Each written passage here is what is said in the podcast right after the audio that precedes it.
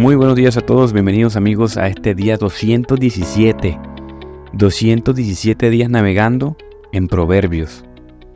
Y el Proverbios 16.3 es el día de hoy. Quiero decir que uno de los proverbios quizás más usados, bueno, quizás mucha gente lo habrá usado bien, no sé si lo habrá reflexionado bien, pero vamos a profundizar en él. Y dice, encomina tus obras al Señor y tus propósitos se afianzarán. ¡Qué maravilla! Bueno, otra versión dice, pon tus planes en manos del Señor y se cumplirán. Aquí hay una pequeña distinción que quiero hacer. Si vamos al griego original, aquí la palabra propósitos se a veces se cambia por plan, ¿verdad? Yo creo que la mayoría de traducciones se impulsan más por propósitos, o sea, pon tus cosas en el Señor. Ahora, la palabra cumplirse, afianzarse. Encomina tus planes o tus propósitos al Señor y se afianzarán o se cumplirán. ¿Verdad? Por eso yo digo que mucha gente dirá, pon todas tus cosas en la mano del Señor y eso se cumple, brother. Dios siempre cumple las cosas. Y cuando no se cumple, ¿qué pasa? Entonces yo creo que también aquí hay una distinción de palabras. Creo que afianzarse es como que vas a entender mejor, pero realmente qué es poner tus planes en manos del Señor. Vamos a poner dos ejemplos. Miren, estos días estoy leyendo un libro que a propósito recomiendo la biografía de Keller, la de editorial VIH, Lifeway. Tremendo, tremenda biografía. La verdad que me gustó mucho. Y una parte en donde Redeemer Church, la iglesia de Timothy Keller, comenzó a orar por avivamiento. Él venía orando hace años por avivamiento.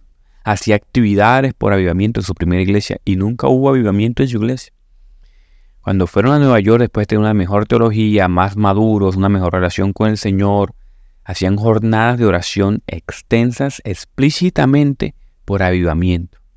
Cuando comenzó a llegar el avivamiento, que más o menos eh, tres años pasaron de 50 miembros a mil, eso es un avivamiento, una ciudad como Nueva York, más aún en los años 90 y 80, un escándalo.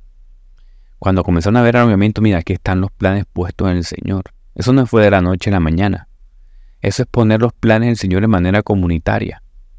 Ahora, tus planes de manera personal. Yo una vez te dije a ti, en un devocional y te lo recuerdo, muchas veces nosotros hacemos nuestros planes, ejecutamos los planes y después le vamos a orar a Dios.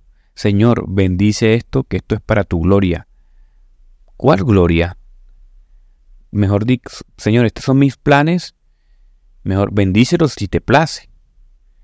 Y muchas veces nosotros actuamos así, vamos echando para adelante, vamos haciendo, y después le vamos diciendo a Dios, Señor, acompáñame en esta decisión que yo tomé. El Señor bendice, por supuesto que lo puede bendecir.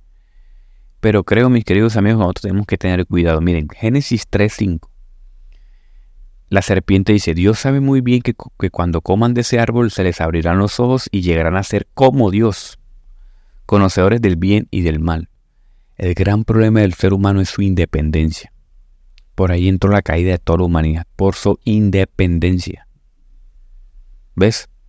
Entonces lo mejor que tú puedes hacer es poner tus planes en el Señor, tus deseos en el Señor, tienes que tener bien informada tu mente, tu conciencia, tienes que estar bien equipado con tu palabra. Yo le decía a unos amigos que están interesados por la teología, están aprendiendo, están súper emocionados y comenzaron a confrontar ciertas cosas que como que les enseñaron toda su vida, me engañaron, me yo no sé qué, estoy dolido, que esa iglesia, que otra iglesia. Yo digo, brother, mira, hay cosas que ustedes es mejor cerrar el pico. Informen su conciencia y después sí tengan, y después sí pueden tener criterio para opinar. Una prudencia mejor. Entonces pongan también sus estudios en manos del Señor. Para que el Señor les dé silencio, porque esa rencilla, ese rencor y ese odio no viene del Señor todas nuestras cosas hay que ponerlas al Señor para que se afiancen, para que maduren. Pongan todas sus cosas el Señor. Todo, todo, todo. Ayer fue una discusión interesante porque ellos decían, pero ¿cómo Dios puede usar esos falsos pastores, esos falsos maestros que tuercen la palabra, que nos enseñaron mal? El Señor usa todo. El Señor usa todo. Esto fue confrontante para ellos. Dios puede usar tus malas acciones Misteriosamente sí. Te voy a poner un ejemplo para que medites hoy. Sansón se suicidó. ¿Te acuerdas? ¿Te acuerdas de esa historia? ¿Qué pidió fuerza? ¿Lo has visto de esta manera? Pidió fuerza. ¿Para qué? para hacer el último esfuerzo. Él lo pidió. Señor, dame el último esfuerzo. Hice todo mal. Dame el último esfuerzo. Tumbó las columnas y todos murieron. ¿Lo habían visto de esa manera? O sea, Sansón fue un tipo de Cristo que se sacrificó. Por eso también tiene sentido la Trinidad. Aunque Dios no se suicidó, a Dios lo mataron. Y aquí es donde tiene sentido la Trinidad. El hombre no puede matar a Dios. Mató la parte humana de Dios. ¿Verdad? Dios hombre fue asesinado en la cruz. Pero Dios permitió esa muerte por el beneficio de todos. Entonces Sansón es un tipo de Cristo que dio su vida por lo que necesitaban. No sé si me estoy haciendo entender este, en este tringlado de, teología. Pero Dios puede usar todo, absolutamente todo, hasta lo malo que tú haces. Si tú estás arrepentido, si has hecho tus cosas mal toda tu vida, esas cosas las va a usar Dios para su gloria, para usarte. Así que déjate guiar por el Espíritu Santo que ayer me decía un hermano, hermano, yo estoy en una iglesia que como que no cree en la doctrina del Espíritu Santo. Yo no creo si no creen en la doctrina del Espíritu Santo, yo creo que sí, lo que pasa es que hay tradiciones muy clásicas que no hacen énfasis en la doctrina del Espíritu Santo, como los carismáticos, los pentecostales sí lo hacen. Algunas tradiciones más reformadas, más clásicas, por miedo a no ser relacionados, muchas veces no hacen una, eh, una, un ejercicio de dones, ¿verdad? Y esto es curioso porque cuando los misterios crecen en dones espirituales, que es que crece la iglesia. Entonces, pongan todos sus planes en el Señor guiado bajo el entendimiento también de unas buenas doctrinas del Espíritu Santo, o sea, guiado por el Espíritu Santo, en otras palabras, para que realmente se afiancen y se cumplan tus propósitos. Eso es lo mejor que puedes hacer. ¿Cómo discernir que un plan es propósito de Dios y un plan no es propósito de Dios? Tienes que estar muy conectado al Señor a través del poder del Espíritu Santo. Quería tener una discusión con unos amigos son creadores de contenido, hizo con mucho criterio. Creo que algunos de ustedes, la mayoría lo conocen, Alejandra Sura, Ana Ávila y otros hermanos.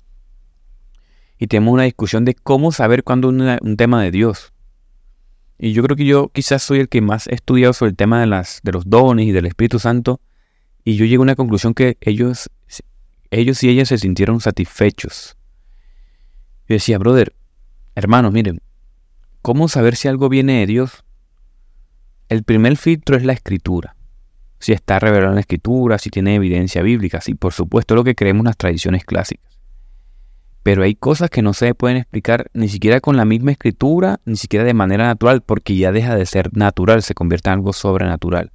Entonces, para, como esto es, puede parecer subjetivo, es difícil de discernir. Pero una relación profunda y fuerte espiritualmente te ayuda a discernir. Entonces, el filtro máximo es tener llenura del Espíritu Santo para poder identificar cuando un espíritu de Dios y no es un espíritu de Dios. Eso se refería a Pedro y Pablo cuando decía disciernan espíritu. ¿Cómo puedes discernir algo espiritual siendo un hombre espiritual? Ahí quedó la discusión. ¿Estamos de acuerdo? Estamos de acuerdo todos. ¿Cómo puedes saber que tus planes y tus obras y tus propósitos son del Señor y se afianzarán? Con una robustez espiritual, oración, ayuno, meditación de la palabra, sensibilidad, pedir al Señor que nos ayude, que nos muestre ser intencional con la oración, intencional, intencional, intencional.